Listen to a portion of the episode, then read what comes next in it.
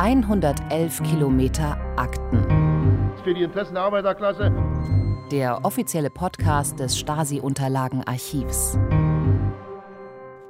Willkommen zu einer neuen Folge. Es begrüßen Sie Maximilian Schönherr und Dagmar Hovestedt. Ich leite die Abteilung Kommunikation und Wissen im Stasi-Unterlagenarchiv im Bundesarchiv.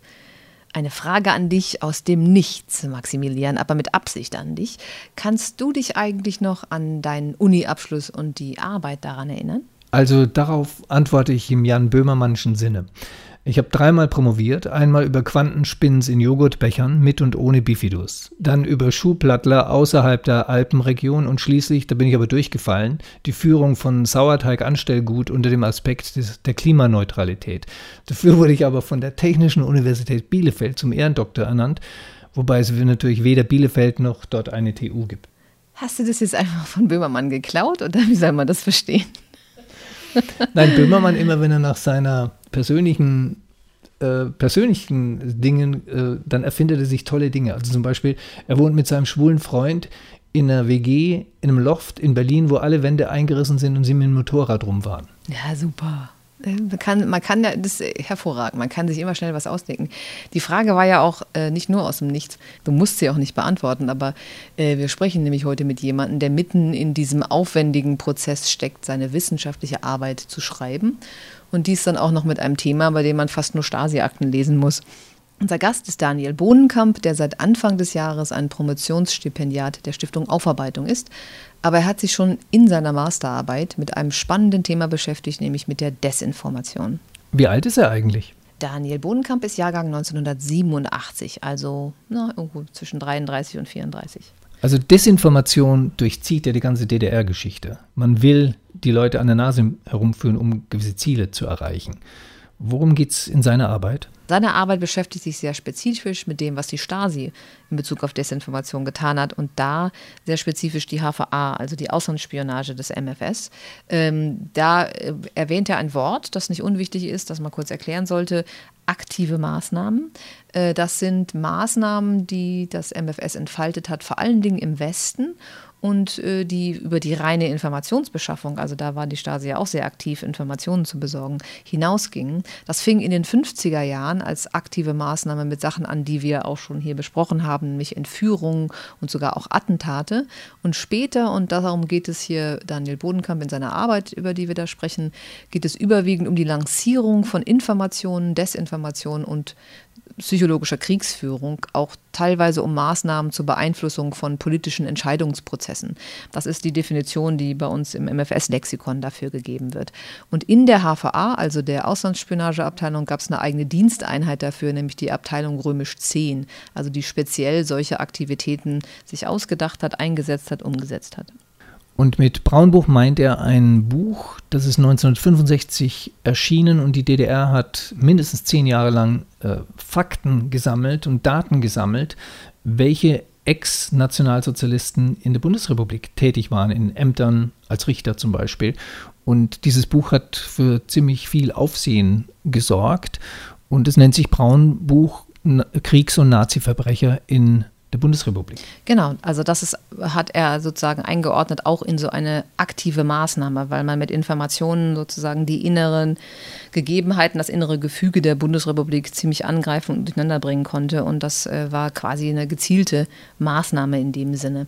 Also es ist eigentlich ganz spannend, dass wir uns über ein historisches Thema unterhalten, das aber auch eine sehr aktuelle Bedeutung hat. Darauf kommen wir sozusagen auch nochmal zu sprechen. Ja, dann legen wir mal los mit dem Gespräch.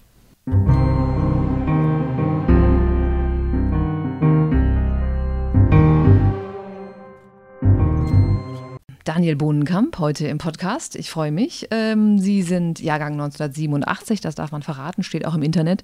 Über Sie kann man schnell finden und äh, arbeiten zurzeit an einer Promotion, die sich mit dem Thema Stasi auf eine sehr spezifische Art beschäftigt. Dazu kommen wir gleich. Aber ähm, Jahrgang 87, äh, da bleibe ich nochmal stehen. Warum haben Sie sich als Historiker so stark für die Geschichte der Stasi interessiert? Wie ist das eigentlich gekommen, dass genau dieses Ministerium und die Arbeit einer Geheimpolizei, eines Geheimdienstes für Sie interessant mhm. wurde? Das ist eigentlich zufällig passiert. Also als ich angefangen habe mit meinem Studium, da war die DDR eigentlich total fern, also total fremd. Also da hatte ich keinen Bezug zu. Ich bin ja auch nicht in Deutschland aufgewachsen und deswegen war das halt immer sehr weit weg. Und dann habe ich meine Bachelorarbeit zufälligerweise über die Kriegsschulfrage des Ersten Weltkriegs aus der Seite, auch von der Seite der, DDR-Geschichtswissenschaft geschrieben. Und da hat es dann halt angefangen, dass ich mich dann halt mehr mit der DDR an sich beschäftigt habe und dann über zur Stasi bin ich dann aber tatsächlich über meine Masterarbeit gekommen, die ja eine Desinformationskampagne der HVA behandelt und dann einmal drin quasi, dann hat es mich gepackt und seitdem lässt es mich nicht los. Das, das, ist schon ein gutes Stichwort, die Masterarbeit. Äh, da nenne ich mal gleich den ganzen offiziellen Titel. Aktion Verwüstung und Einfluss des Ministeriums für Staatssicherheit auf die deutsch-deutschen Beziehungen Ende der 1960er Jahre. Das haben Sie vor zwei, zwei, zwei Jahren ungefähr abgegeben. Ein Jahr, einem Jahr. Ein Jahr, 2020, Zwei? genau, 2020. 2020 abgegeben. Äh, eine Aktion, Verwüstung, die man, ähm, ehrlich gesagt, ich glaube, wenn man nicht wirklich Historiker ist, genau hinschaut, eigentlich gar nicht so kennt. Ähm, dann würde ich Sie jetzt mal bitten, einfach das Feld aufzumachen. Aktion Verwüstung, was war das eigentlich? Hm. Also die Aktion Verwüstung war eine Desinformationskampagne der HVA ähm, also Desinformationskampagnen ist eine Unterkategorie von den sogenannten aktiven Maßnahmen, die ja nicht nur, aber auch besonders von den sozialistischen Geheimdiensten sehr oft genutzt wurde, gerade im Kalten Krieg. Und ähm, dabei ging es um, äh, um äh, Vorwürfe äh, gegen die Bundesrepublik natürlich, wo der Bundesrepublik vorgeworfen wurde, dass sie für eine erneute Grenzrevision den Einsatz und die Entwicklung von biologischen und chemischen Waffen plane.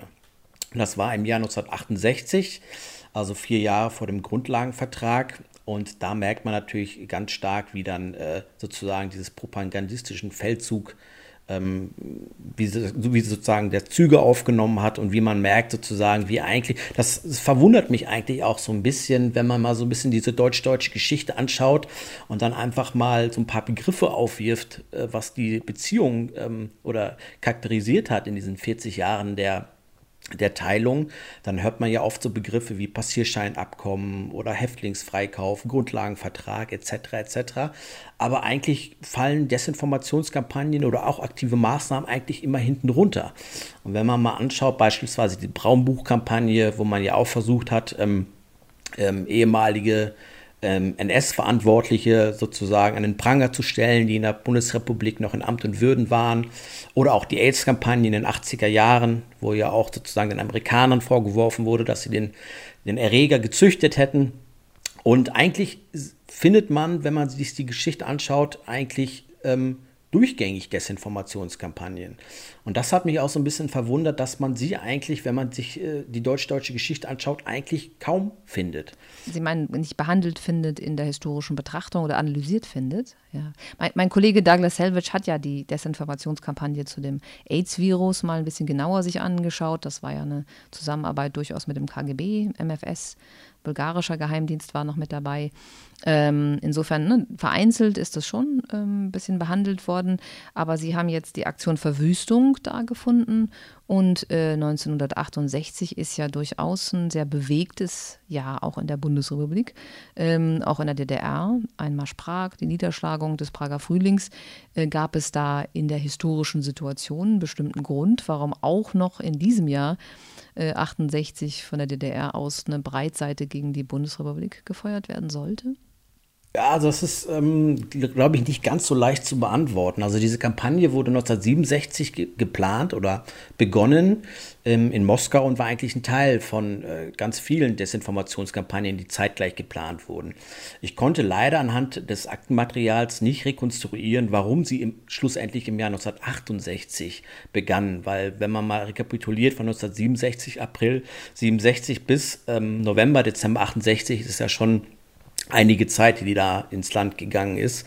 Das konnte ich anhand des Aktmaterials leider nicht rekonstruieren. Allerdings gehe ich davon aus, dass gerade halt auch so Ereignisse wie Prager Frühling etc. höchstwahrscheinlich auch äh, damit ähm, oder Hintergrund wahrscheinlich ähm, war, warum man die dann ähm, initiiert hat, weil diese Desinformationskampagnen, die waren ja eigentlich oder dienten eigentlich ja immer der ähm, sowjetischen Außenpolitik. Ne, die sollten sozusagen flankieren, diese sowjetische Außenpolitik und dementsprechend natürlich dann halt auch die ostdeutschen äh, Dienste, die dann natürlich da mitgemacht haben.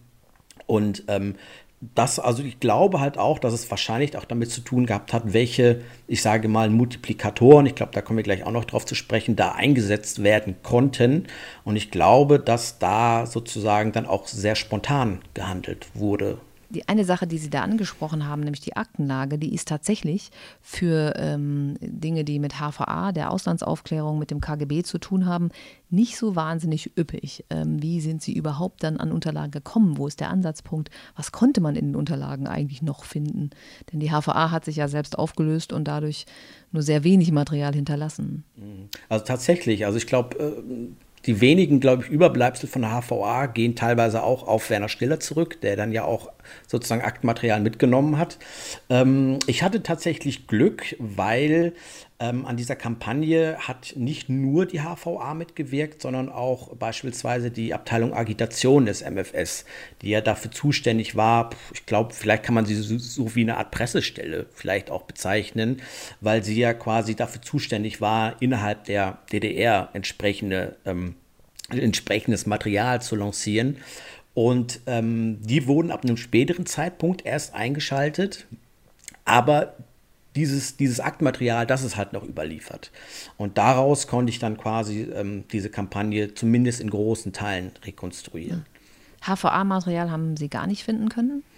Mm, relativ wenig. Also es gibt natürlich für sozusagen der zweiten Teil der Kampagne, wo dann halt auch innerhalb der DDR, wo es äh, Verlage gab, die dann halt ähm, sozusagen über zu dem Multiplikat Multiplikator ähm, auch eine Autobiografie verfassen wollten und so weiter. Und da findet man dann halt auch Briefwechsel, wie die HVA da einschreitet, wie sie das dann untersagt, ähm, wie sie beispielsweise dann auch die Einstellung der Kampagne befiehlt. Aber sonst ist eigentlich, zumindest ist mir nicht bekannt, dass es dazu noch mehr Material gibt. Es gibt beispielsweise zu dieser ähm, Versammlung äh, 1967 äh, oder dieser Gespräche in Moskau, wo diese Kampagne initiiert wurde, dazu gibt es noch Material. Aber ich gehe mal auch davon aus, dass es halt auch über die Abteilung Agitation dann gelaufen ist. Bevor wir jetzt ein bisschen einsteigen in die Inhalte, was diese Aktion eigentlich wollte und sollte, äh, nochmal die Frage auch zu dem, äh, dem, was Sie im Eingangs gesagt haben, dass es logischerweise alles mit der ähm, sowjetischen Außenpolitik zu tun hat. Woran kann man das denn feststellen und wie kann man das einordnen? Weil letztendlich heißt das ja, die Stasi war in dem Sinne nur Assistent ähm, einer, einer größer angelegten politischen Handlungsweise. Also man kann das, äh, glaube ich, ganz stark erkennen, weil es sich immer, ähm, also viele Kampagnen haben immer zeitgleich stattgefunden zu internationalen Ereignissen.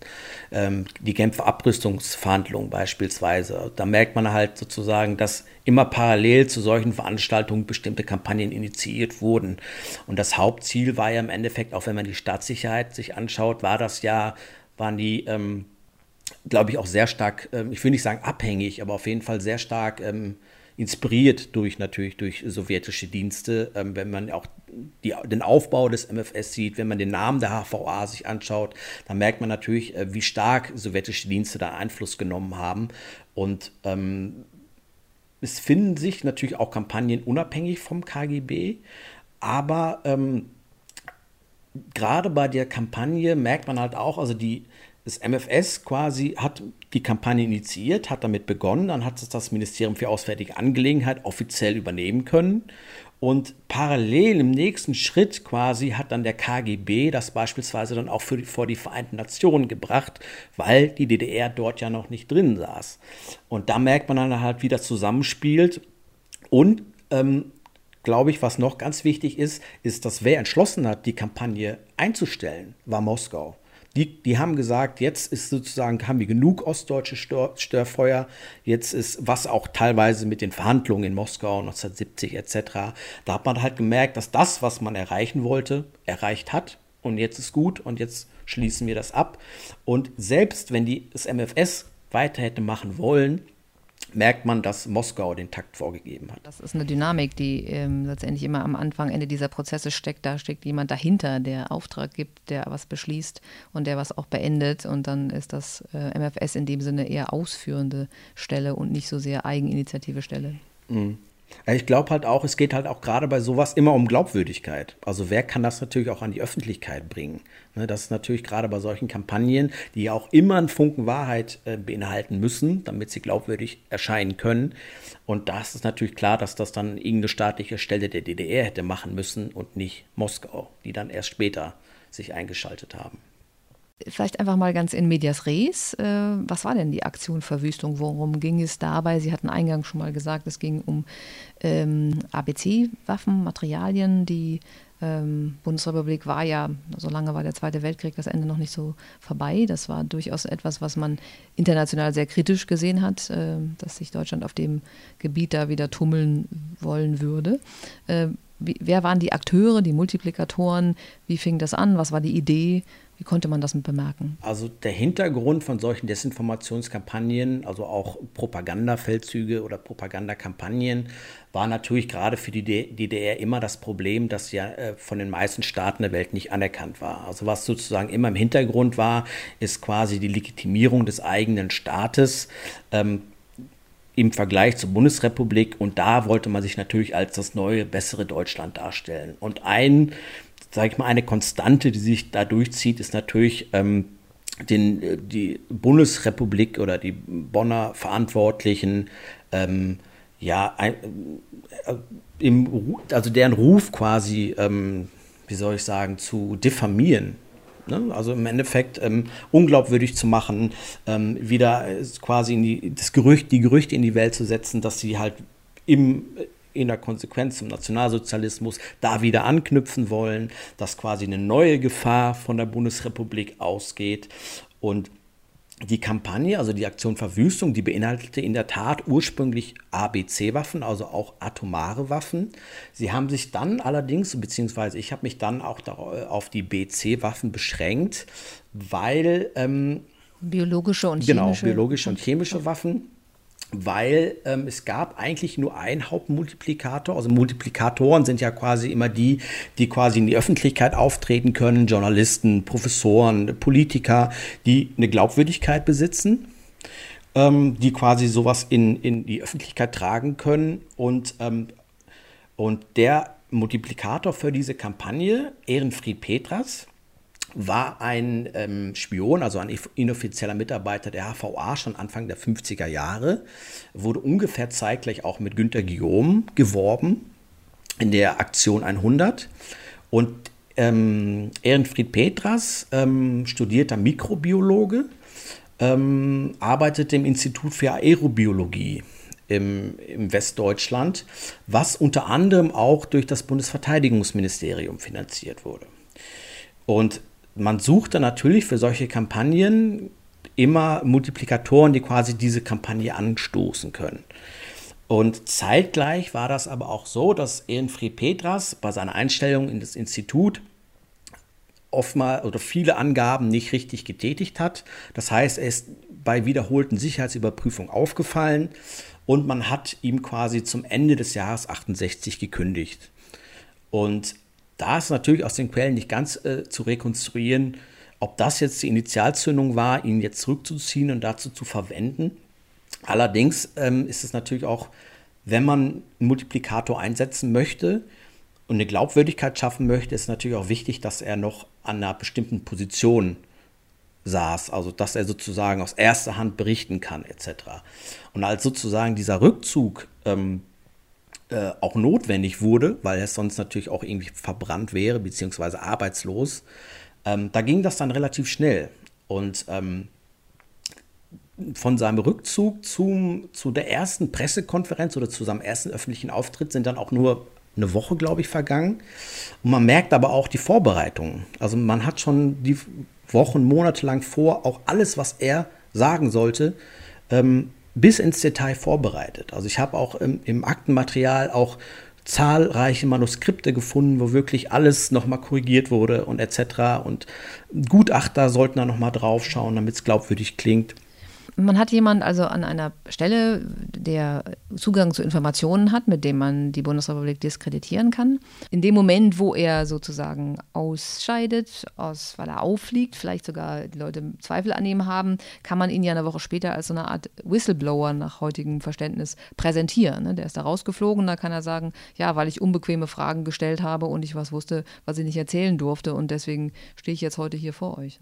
Also ich, ich, würde jetzt Petras in dem Sinne nicht, nicht als Whistleblower bezeichnen, nicht nur, weil er ja schon seit den 50er Jahren äh, IM der HVA war, sondern auch, weil er durch seinen, seinen Background, sage ich mal, ähm, er hatte unter anderem auch Anfang der 50er Jahre äh, in der DDR studiert oder sein Studium begonnen und wurde dann quasi wieder zurückgeschickt als Perspektivspion. Ähm, und er hat dadurch bei seiner Anstellung im Institut für Aerobiologie ähm, diese Sicherheitsüberprüfung eigentlich nicht bestanden. Das heißt, er durfte eigentlich nicht mit brisantem oder äh, Versch Verschlussmaterial arbeiten. Das heißt, er konnte eigentlich gar nicht, also es gab im Institut für Aerobiologie sozusagen zwei, zwei Unterteilungen. Einmal für geheime geheime Forschung und einmal für relativ, sage ich mal, öffentliche Forschung. Und er war halt in diesem zivilen Bereich. Und das heißt, er konnte auch gar nicht ähm, erstmal wichtiges Material an, an äh, oder nach Ostberlin liefern, weil er schlussendlich einfach dieses, diese Sicherheitsüberprüfung nicht hatte. Und das wurde dann auch sozusagen äh, ab 65 ungefähr sozusagen, wo man dann nochmal ihn sicherheitsüberprüft hat und so weiter und so fort. Da hatte man auch einen Verdacht, ob nicht äh, Informationen aus dem Institut nach, in den Osten gelangen und so weiter und so fort. Aber man hat nichts gefunden. Also man hat ihn überprüft.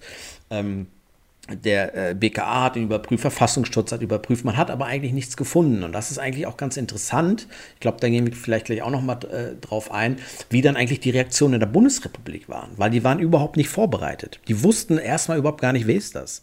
Und in, den, in, den, in dem Bundesarchiv beispielsweise, im Material zu Ehrenfried Petras, da wird erstmal äh, äh, erstmal recherchiert, wer ist das überhaupt, äh, was machen wir da im Institut und äh, stimmt das? Die Quellen, die Sie in anderen Teilen des Bundesarchivs eingesehen haben, waren dann aus äh, welchen, welchen hinter welchen äh, Beständen? Von welchem Ministerium? Äh, in, Koblenz, in, Koblenz, und Freiburg. Militär, Militärarchiv? Ähm, unter anderem, Innenministerium? Militärarchiv, mhm. genau, und natürlich also Verteidigungsministerium. Ähm, dann aber natürlich auch Bundeskanzleramt, weil der Bundeskanzler natürlich auch unterrichtet wurde. Und da merkt man halt wirklich, wie erstmal so ein, so ein Lebenslauf erstellt wird. Also wer ist das überhaupt und äh, äh, stimmt das, was er sagt? Und ähm, erst ein Jahr später, also Ende 69, bezeichnet die Bundesrepublik, also auch Willy Brandt, die Kampagne oder das, diese Aktion Verwüstung als das, was es da ja auch war, eine Desinformationskampagne. Und bis dahin merkt man halt, die ko koordinieren ihre, ihre, ihre Reaktion überhaupt nicht das Auswärtige Amt fährt dem Verteidigungsministerium in die, in die, äh, in die, in die Haare quasi, weil die äh, Sachen öffentlich machen, die nicht stimmen. Und also das ist, fand ich auch sehr spannend. Da merkt man natürlich auch, wie wenig vielleicht die, ähm, die westdeutsche Außen- und Sicherheitspolitik auf die DDR angewiesen war, beziehungsweise wie sehr, wie wenig sie sich darauf bezogen hatten, wie unwichtig sie eigentlich war im Vergleich natürlich zur, zur DDR. Also man konnte ähm, Petras war nicht ganz äh, ohne Missverständnis, äh, also war nicht ganz ohne Verdacht. Ne? Der kommt aus dem Osten, da weiß man nicht so ganz genau Bescheid, konnte ihm nichts nachweisen. Äh, ich meinte nur das mit dem Whistleblower nicht, dass er selber als ein solcher bezeichnet werden kann, aber man kann ihn als solchen inszenieren weil das wirkt ja erstmal ganz gut zur Glaubwürdigkeit. Genau, der ist gerade genau, rausgeflogen genau. und dann kann man sagen, mhm. naja, weil er was zu erzählen hat und dann hat das eine hohe Glaubwürdigkeit, aber die bundesdeutschen Institutionen äh, hatten ihn so gar nicht auf dem Schirm, waren auch wahrscheinlich gar nicht vorbereitet darauf, dass das als Propagandainstrument sie sozusagen hier diskreditieren soll. Denn wann, was ist denn eigentlich der Effekt, als er jetzt sagt, so, ich kann euch was erzählen, äh, geheimes äh, Tun hier, die rüsten wieder auf, biologische, chemische Waffen werden in Deutschland produziert was ist der Effekt in der Öffentlichkeit? Mhm. Also tatsächlich kann man ihn so wirklich dann als Whistleblower, ähm, also hat man ihn zumindest so dargestellt. Ähm, was man dann, also was sozusagen der Öffentlichkeit war, man hat natürlich auf was äh, ein Ziel des MFS, aber natürlich auch äh, des KGBs war, natürlich auch die, die äh, westlichen Bündnispartner auf den Plan zu rufen. Also dass die quasi auch nachfragen, stimmt das und etc. und macht ihr das wirklich und so weiter und so fort. Ne? Also man, äh, also Adressat so einer Kampagne war natürlich äh, auch natürlich Washington, London, Paris und so weiter. Und was man aber dann in den Akten beispielsweise jetzt vom politischen Archiv des Auswärtigen Amts festgestellt hat, dass die das von zum keinen Zeitpunkt geglaubt haben. Die wussten, was in, in der Bundesrepublik passiert. Die haben teilweise auch diese Testsubstanzen geliefert, weil es laut ähm, internationalem Recht ja auch ähm, legitim war, sich gegen mögliche Angriffe zu verteidigen. Das kann man natürlich auch nur, wenn man in bestimmten Teilen dann dazu erforscht. Und man merkt im Endeffekt, dass das zu keinem Zeitpunkt passiert. Dass die auch in Washington wissen, das ist jetzt wieder eine Aktion der Sowjets und da brauchen wir nicht, also brauchen wir nicht reagieren. Die haben dann zwar ein, ein Statement abgegeben, äh, so und dann war das eigentlich, also für, sage ich mal, die die westlichen Bündnispartner war das relativ schnell erledigt. Da könnte man sich natürlich auch vorstellen, dass äh, die entsprechenden Geheimdienste der Amerikaner, Briten oder Franzosen äh, da genau darauf aufpassen und dass deren Intelligence oder Informationen äh, so sind, dass sie auch schon wissen, ähm, dass das keine Substanz hat ne, und dass dann dahinter eben die DDR und die Sowjetunion steht. Ja, wobei man ja auch wissen muss, also die Bundeswehr, die war ja eigentlich auch zum keinen Zeitpunkt eine, sage ich mal, Armee oder Streitkraft, die unabhängig hätte agieren können. Also die war ja immer eingebettet in, in NATO-Streitkräfte und äh, die hätte das ja Krieg alleine gar nicht führen können. Also da merkt man halt auch schon, wie eigentlich, wie unrealistisch auch diese Vorwürfe eigentlich waren. Interessant wird es aber allerdings, wenn man von diesem internationalen Reaktion auf die Bündnisdeutsch, also auf die innerdeutschen Reaktionen zu sprechen kommt. Weil ich ja beispielsweise eine, eine äh, es gab ja diese von Günter Wallraff äh, unter anderem ähm, für die Zeitschrift Konkret, haben die dann ja, sind, sind die sozusagen als ähm, ja, Multiplikatoren kann man das nicht nennen. Also nach 1990 wurde es teilweise als nützliche Idioten bezeichnet, weil die dann quasi ja ungeplant auf den Zug aufgesprungen sind. Die haben das geglaubt und haben dann quasi ähm, sozusagen weiter geforscht. Und für die konkret sind dann äh, zahlreiche ähm, Beiträge entstanden, wo man dann halt auch ähm, bestimmte Verantwortungsträger in der Bundesrepublik telefonisch kontaktiert hat und ihnen einfach ähm, solche Forschung angeboten hat.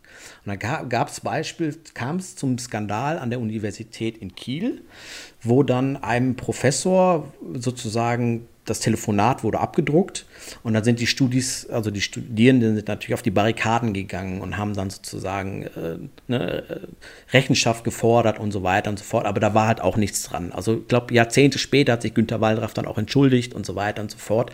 Aber da merkt man natürlich halt dann auch sozusagen die, die, die, die, die Ziele, die man erstmal an diese Kampagne stellt, dass die dann halt auch indirekt sozusagen weitergehen und zu ganz anderen sage ich mal, Ereignissen führen und natürlich dann halt auch, Sie haben es ja anfangs eingesprochen, in die 68er-Bewegung reingehen, also in diese ganzen Studentenbewegungen und so weiter und so fort. Und dafür war das natürlich äh, ideal. Ist das nicht vielleicht das eigentliche Ziel einer Desinformationskampagne, dass es quasi äh, sich osmotisch äh, verselbstständigt, Faktizität erlangt, obwohl es gar nicht so ist, und in die etablierten Institutionen, Presseorgane und äh, als, als, ernsthafter Fakt äh, behandelt wird, weil man das so glauben will. Und dadurch ähm, gibt es ja auch schon eine Distanz wieder von der eigentlichen äh, gefakten Quelle. Ne? Mhm, genau, also gerade auch bei dieser Aktion Verwüstung merkt man das auch sehr stark, wie ähm, teilweise wahre Informationen mit, mit sage ich mal, Fake News oder mit, mit falschen Informationen wirklich amalgamiert werden, weil man halt weiß, was ist glaubwürdig und was ist nicht glaubwürdig. Und ähm, gerade halt auch in der Bundesrepublik merkt man das natürlich auch. Also im Bundestag werden natürlich dann auch äh, Anfragen gestellt, was ist dran von FDP etc. Ich meine, SPD jetzt nicht, die waren ja im Auswärtigen Amt, aber ähm, da merkt man das natürlich auch. Auch gerade die Presse. Also es hat quasi nahezu jede Zeitung in Deutschland zumindest kurz darüber berichtet. Äh, wobei aber die schon, sage ich mal, vor, sage ich mal, den verantwortlichen Stellen in der Politik eigentlich schon ähm, ja, mehr oder weniger wussten, dass das jetzt eine Desinformationskampagne ist und das dann auch relativ schnell wieder haben fallen lassen. Sie hören 111 Kilometer Akten den offiziellen Podcast des Stasi-Unterlagenarchivs. Wer hat das Ding eigentlich Aktion Verwüstung genannt? Hm, das kann ich. Das, ist, also das, das, ein, ist das ein KGB oder MF, MFS-Begriff oder kommt es aus dem. Das weiß ich, also das weiß ich gar nicht. Also was ähm, ich in den Quellen gefunden habe, ist, dass ja zeitgleich zu dieser Aktion Verwüstung noch ganz viele andere Aktionen beschlossen wurden. Jetzt gegen die Bundesrepublik in Afrika etc. mit ihren äh, Aktion Sonne, Aktion Neptun, wie auch immer. Und warum das dann Verwüstung ist, zumindest aus den Akten kann ich, konnte ich das jetzt nicht entnehmen.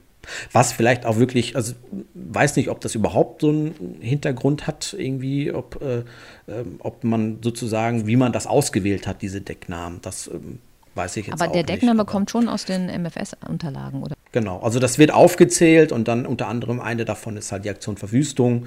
Dann da steht dann halt ABC und Bundeswehr, genau. Diskreditierung der Bundesrepublik durch Vorwurf, dass sie sich wieder Genau. bewaffnet durch solche Waffen. Ne? Ähm, wenn man jetzt diese Arbeit, ihre Masterarbeit so betrachtet, könnte man sagen, es ist so eine mm, Anatomie einer Desinformationskampagne. Was war Ihr Fazit? Ist es gelungen? Sind Ziele erreicht worden? Nee, eigentlich nicht. Also man sieht im Endeffekt, wie ich es ja schon erwähnt habe, also zu den westlichen Bündnispartnern, das hat eigentlich gar nichts verändert. Ähm, was man vielleicht noch untersuchen könnte, ist, wie es- natürlich dann äh, innerhalb der Bundesrepublik, gerade in diese äh, 68er und etc., in diese ganzen Bewegungen, ob das sozusagen nochmal Öl ins Feuer gegossen hat. Und äh, das, das müsste man dann wahrscheinlich nochmal untersuchen.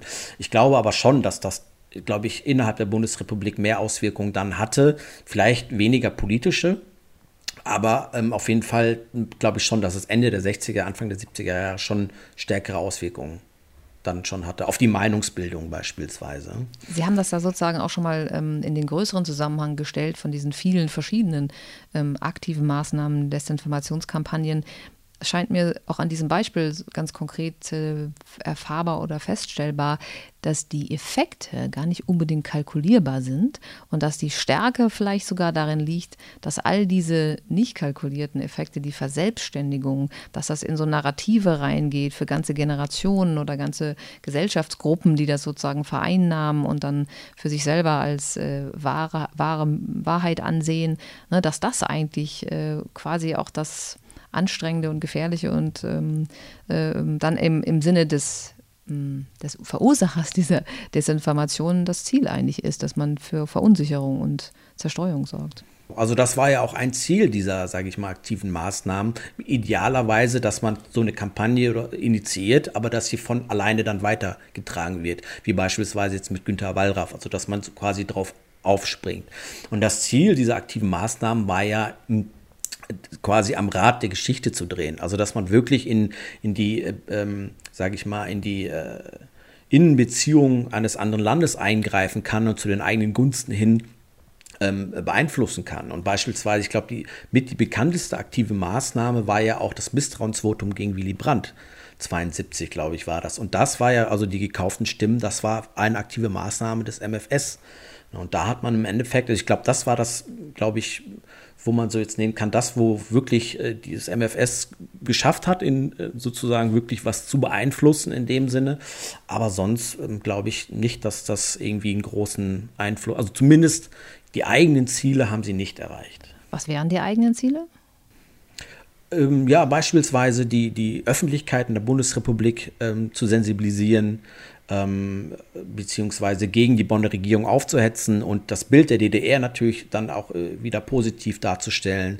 Dann das Bündnis entzweien, das war auch ein Ziel, also das NATO-Bündnis entzweien, ähm, dann die amerikanischen Militärbasen aus Europa abzuziehen. Das waren so weit gegriffene Ziele, wo man halt sieht, das wurde nicht erreicht. Also ist als ein Ziel wurde da auch formuliert eine Sicherheitskonferenz in Paris, was man dann vielleicht mit in den 70er Jahren mit KSZE gleichsetzen kann, aber ich glaube, das wäre, glaube ich, übertrieben zu sagen, dass äh, sozusagen dieses Ziel dann tatsächlich erreicht wurde. Ich glaube, das ähm, ist unrealistisch. Jetzt würde ich gerne einfach auch nochmal ähm, zum Nutzen der, des Archivs oder der Archive, da sind ja viele ähm, verschiedene Recherchewege beschritten worden. Wenn man also dieses Thema findet und sich da auf die Suche macht, äh, dann äh, merkt man ja schnell, ne, man kann im MFS bei uns im Stasi-Unterlagenarchiv die m, Propaganda- oder Agitationsabteilung da Unterlagen finden, aber dann merkt man, das reicht nicht. Und wie geht es dann eigentlich weiter? Wie findet man dann weitere Überlieferungen und andere Archive? Mm, das funktioniert so ein bisschen, zumindest in meinem Fall, so wie das Schnellballsystem bei Sekundärliteratur. Ähm, ich habe dann das äh, also in Koblenz nachgeschaut, in, in Freiburg nachgeschaut und dort fand sich nicht immer neues Material, aber oft doppeltes Material. Also dass man beispielsweise viel dort auch nochmal abgeheftet hat und so weiter. Also das ist dann schon möglich. Wobei natürlich in dem Fall mit der HVA das dann auch wirklich sehr begrenzt ist. So, man findet Teile, ich habe Teil wirklich dann auch im, in Berlin-Lichterfelde gefunden. Und, ähm, welche, welche, Bestände, welche Bestände? von, vom, vom, von der NVA. Mhm. So, das fand ich auch sehr kurios, weil beispielsweise, als dann Petras quasi rübergegangen ist und dann als sozusagen die erste, ähm, also es war keine Pressekonferenz, sondern eine, eine ähm, es war ein, sage ich mal, ein Statement in der aktuellen Kamera in der DDR, also sowas wie die Tagesschau ähm, in der Bundesrepublik.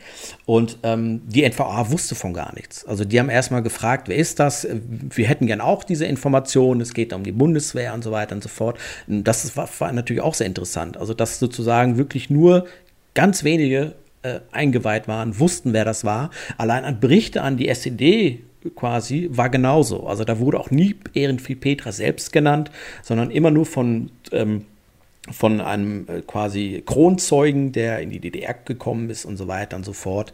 Und dann halt Schneeballsystem. Also das, ich äh, glaube, ähm, äh, Parteienarchiven gab es ganz wenig so dazu.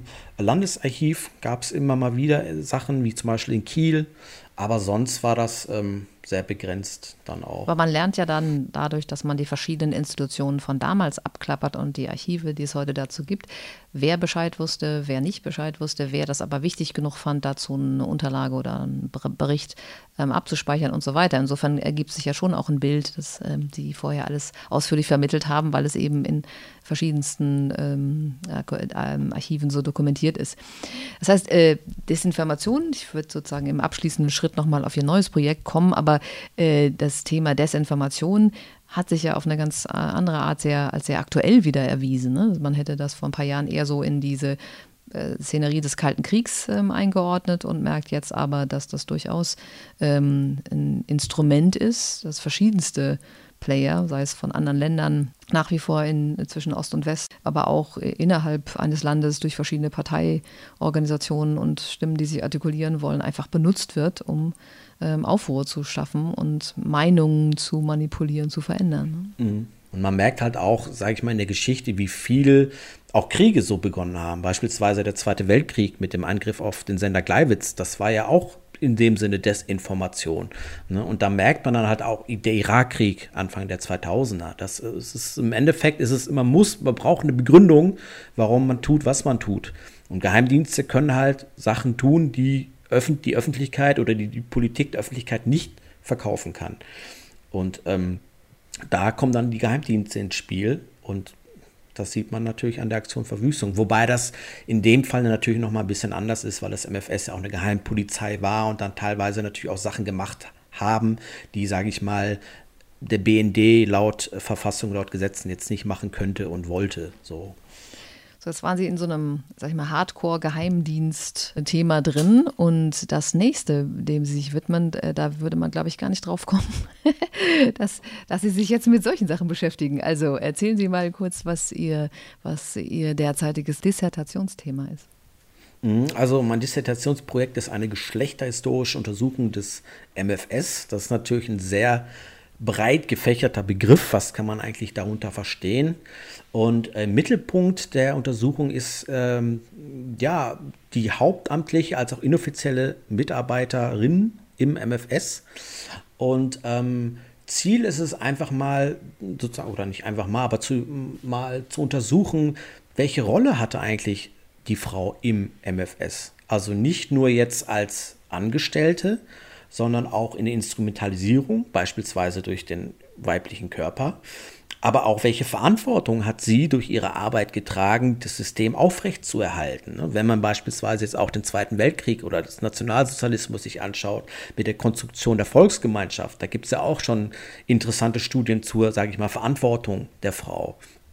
Und äh, die Idee ist mir eigentlich ist zufällig gekommen, ähm, auch während der Masterarbeit ähm, in der Publikation von äh, Ilko Sascha Kowalczuk, Stasi konkret, der da ja auch wirklich die Frage aufwirft, ähm, die, der Anspruch des MFS war ja, die Gesellschaft flächendeckend zu überwachen. Ich glaube, Mielke hat auch mal diesen äh, Satz gesagt, wir müssen alles wissen. So, und die ähm, Kowalczuk fragt im Endeffekt danach, wie kann das überhaupt möglich gewesen sein oder wie konnte dieser Anspruch erfüllt werden, wenn das MFS mit viermal mehr männlichen IM zusammengearbeitet hat als mit weiblichen. Also ein Teil oder ein Großteil der Gesellschaft konnte gar nicht überwacht werden oder wurde gar nicht überwacht. Und daraus ist halt die, äh, die, die, ähm, die Idee entstanden, sich das halt wissenschaftlich nochmal detaillierter anzuschauen. Ähm, sehr interessant. Ähm, das ist eigentlich so ein weites Feld. Ne? Also das eine ist der Apparat selber nach innen hin. Ne, wie ist da die Geschlechterfrage, wie ist die Verteilung auch über vier Jahrzehnte? Und das andere ist, wie konnte das MFS eigentlich seine Arbeit machen? Vor allen Dingen mit seinem Haupt- oder einem seiner wirklich zentralen Werkzeuge der, der inoffiziellen Mitarbeit, wenn man da sich äh, auf ähm, nur ein Geschlecht hauptsächlich konzentriert. Ne, wie, wie legt man denn da los? Also wir haben ein ziemlich großes Archiv. Ähm, da könnte man jetzt nicht, wenn Sie einen Antrag stellen und sagen, suchen Sie mir alles raus, was äh, mit Frauen- und geschlechterspezifischen Fragen zu tun hat, dann wird das schon schwieriger. Ne? Das, das ist eine, eigentlich eine Sackgasse, weil es gibt keinen Bestand im Stasi-Unterlagenarchiv, der sich auf weibliche Mitarbeiter, IM oder Frauen an sich das konzentriert. Das liegt aber nicht Gender an uns, das liegt daran, dass die Stasi das nicht so hinterlassen haben. An, genau, genau, genau, wollte ich gerade sagen. So Begriffe wie Gender oder Geschlechterhistorisch, ich glaube, das kannten äh, die damals äh, nicht wirklich. Und das ist interessant, also man legt natürlich erstmal auch los mit Sekundärliteratur. Was gibt es eigentlich schon ähm, äh, dazu? Ähm, verbunden natürlich mit, sage ich mal, einem Promotionsprojekt. Man muss natürlich erstmal eine Finanzierung bekommen. Und das war dann auch äh, sozusagen mein erster Anlaufpunkt, dass man natürlich ein Exposé arbeiten muss, um sich irgendwo zu bewerben, beziehungsweise das Projekt irgendwo unterzubekommen und dafür erstmal sich sozusagen einzulesen. Was gibt es, was äh, gibt es nicht?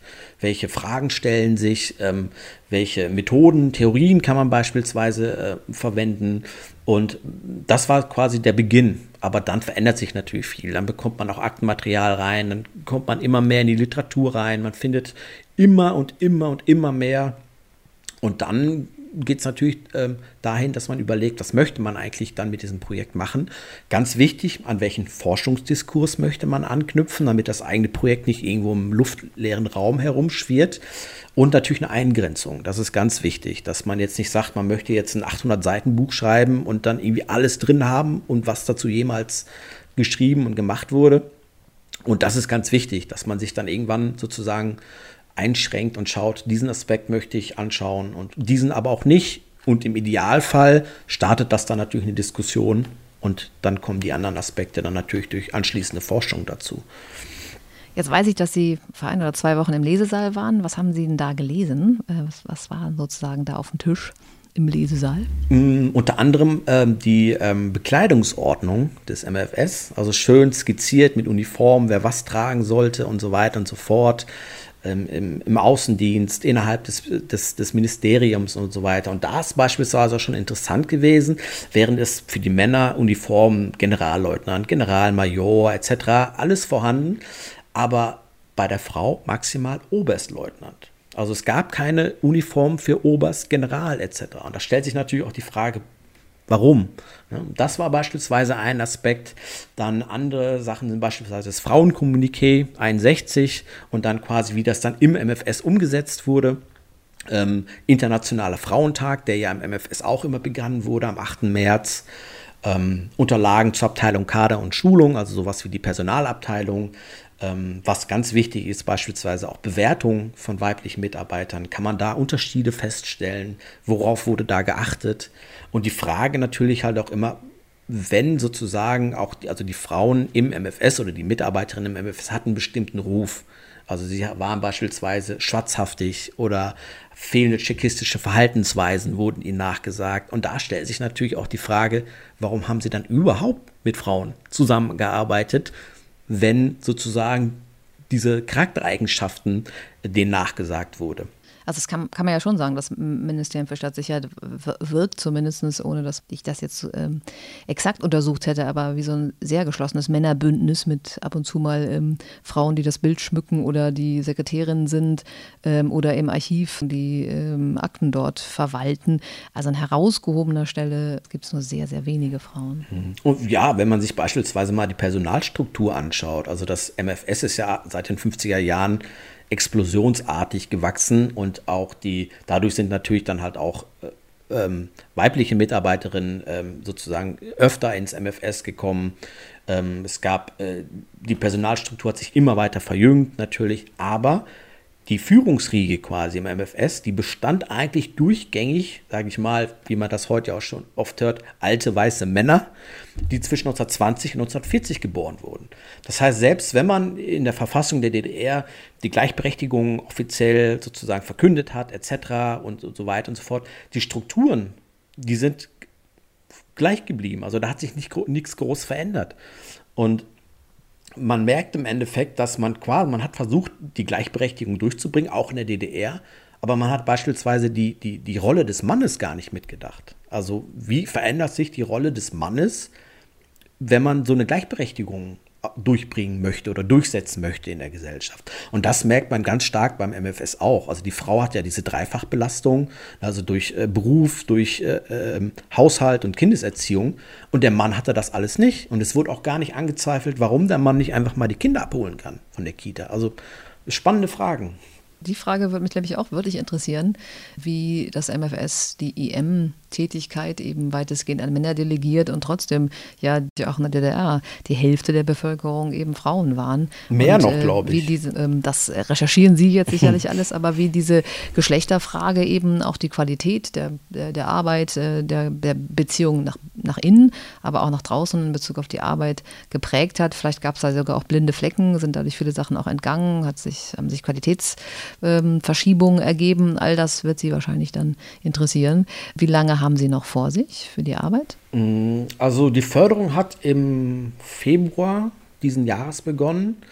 Ähm, insgesamt wird äh, drei Jahre gefördert, ähm, wobei man das natürlich auch mal formal verlängern muss und so weiter, weil die Stiftung natürlich auch, also die Bundesstiftung Aufarbeitung, natürlich auch wissen möchte, dass man quasi am Ball bleibt.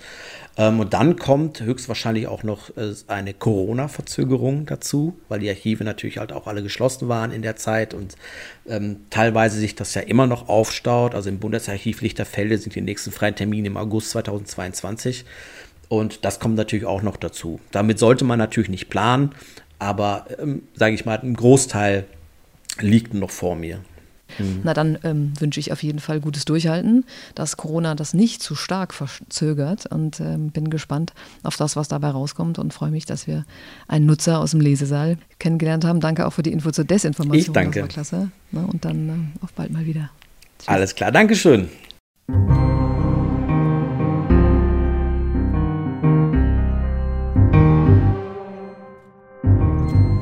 Das war Daniel Bohnenkamp, Promotionsstipendiat der Stiftung Aufarbeitung. Der Untertitel seiner Promotion heißt im Arbeitstitel Geschlechterhistorische Untersuchung zum Ministerium für Staatssicherheit. Und wie immer zum Ausklang eine akustische Begegnung mit dem Stasi-Unterlagenarchiv, der ganz zufällig ausgewählte Ton aus den Audiobeständen. Mein Name ist Elke Steinbach und ich kümmere mich mit meinen Kolleginnen und Kollegen um die Audioüberlieferung des MFS. Heute hören wir einen weiteren Ausschnitt aus dem Telefonverkehr beim Offizier des Hauses der Bezirksverwaltung Dresden 1989. In dem ausgewählten Ton geht es um erforderliche oder vielleicht vorschnelle Maßnahmen im Zusammenhang mit einer Wandzeitung im VEB Neiles Stellantriebe Dresden und die Schwierigkeiten damit. Zur besseren Verständlichkeit habe ich die Pegel der Telefonierenden etwas angeglichen. Von insgesamt 281 Minuten hören wir knapp vier. Ich bereite hier eine Vorkommnismeldung vor. Und zwar am heutigen Tag hat ähm, VB Nilstell äh, Antriebe äh, gegeben, dass dort durch unbekannte, erst unbekannte Täter eine äh, selbstgefertigte Wandzeitung hingebracht wurde oder ausgehangen wurde, die dann mit Schreibmaschinenseiten beziehungsweise selbst aus Teilungsausschnitten zusammengesetzte Werke äh, äh, naja, eine Spielerei praktisch dort zum Ausdruck brachten, gegen unseren Staat gerichtet. Ja, naja, äh, ich muss ja erstmal 22 machen, eine staatsfeindliche Zielstellung muss ich erstmal nachweisen. So, äh, ich kann jetzt wirklich das nicht bringen, weil das zu viel ist. Es sind Schreibmaschinenseiten, die beinhalten zum Beispiel gegen das Bau des Rheinsiliziumswerk, eine Massenflucht von DDR-Bürgern nach der BRD und das Problem in der durchgeführten Volkswahlen beinhaltet diese, diese Schreibmaschinenseiten. So, wir haben jetzt diese Täter ermittelt. So, die Bearbeitung erfolgt durch uns erstmal im Zusammenhang mit der, mit der Volkspolizei. No, ich mache das fertig, das kommt dann rüber. Aber ich kann das, die hatten sie mir vorgeschrieben als staatsfeindlich jetzt, das kann ich nie lassen, weil das ja nicht nachgewiesen ist. Da muss ich ja eine subjektive Seite erstmal ausarbeiten. Ja, also, aber wenn du die Täter hast, oder den oder die Täter, hm. wie viel sind sie? Vierer. Hast du das klar in der Zwölfe mit Jahren? Ich habe unsere Zwölfe schon geprüft. Sind sie im Bezirk nicht erfasst. Gut, danke ich dir. Schreibe ich hoch drunter gleich. Ja. Ich schreibe mal als erstmal als öffentliche Herabwürdigung. No? Geht los. No? Tschüss. Anna, ich habe jetzt die Ehre, diese Sache mit der Wandzeitung nach Berlin abzusetzen. Ja. So, so wie das hier in diesen äh, Vorko- Vorkommnismeldung steht, hast du sicherlich gelesen, Ja. kann ich das nicht aufgeben. Ja, das ist richtig. Äh, und zwar deshalb nicht, weil hier nichts Konkretes geht, nur gegen Rheinsiliziumwerk, gegen die Volkswahlen, gegen Massenflucht. Das nehmen die uns so nicht ab. Nun habe ich mit der KD Stadt gesprochen, ihr hättet jetzt alles drüben. Ja. Können wir das nicht noch ein bisschen präzisieren, weil das wahrscheinlich vom Umfang her zu viel ist. Das kann ich auch nicht alles reinschreiben. Was da nun auf der Wandzeitung stand oder sinngemäß vielleicht ein bisschen. Können wir das am besten machen? Ach, das ist eine große Scheiße. Ich, wir setzen jetzt was ab und dann stimmt's hinten und vorne nicht. So, das sind im Prinzip alles Zeitungsausschnitte von uns vom Neuen Deutschland. Ach du Schande.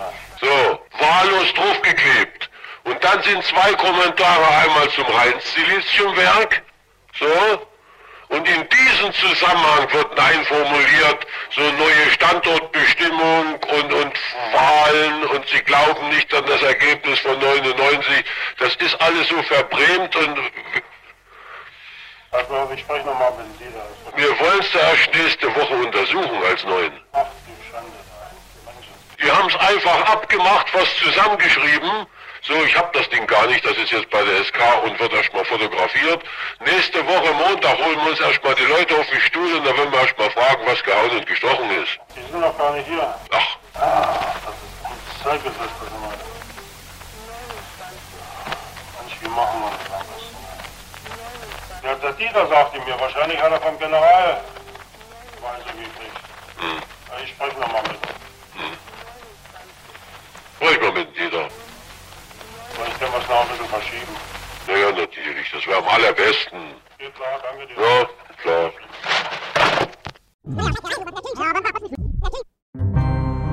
Sie hörten 111 Kilometer Akten. den offiziellen Podcast des Stasi-Unterlagenarchivs.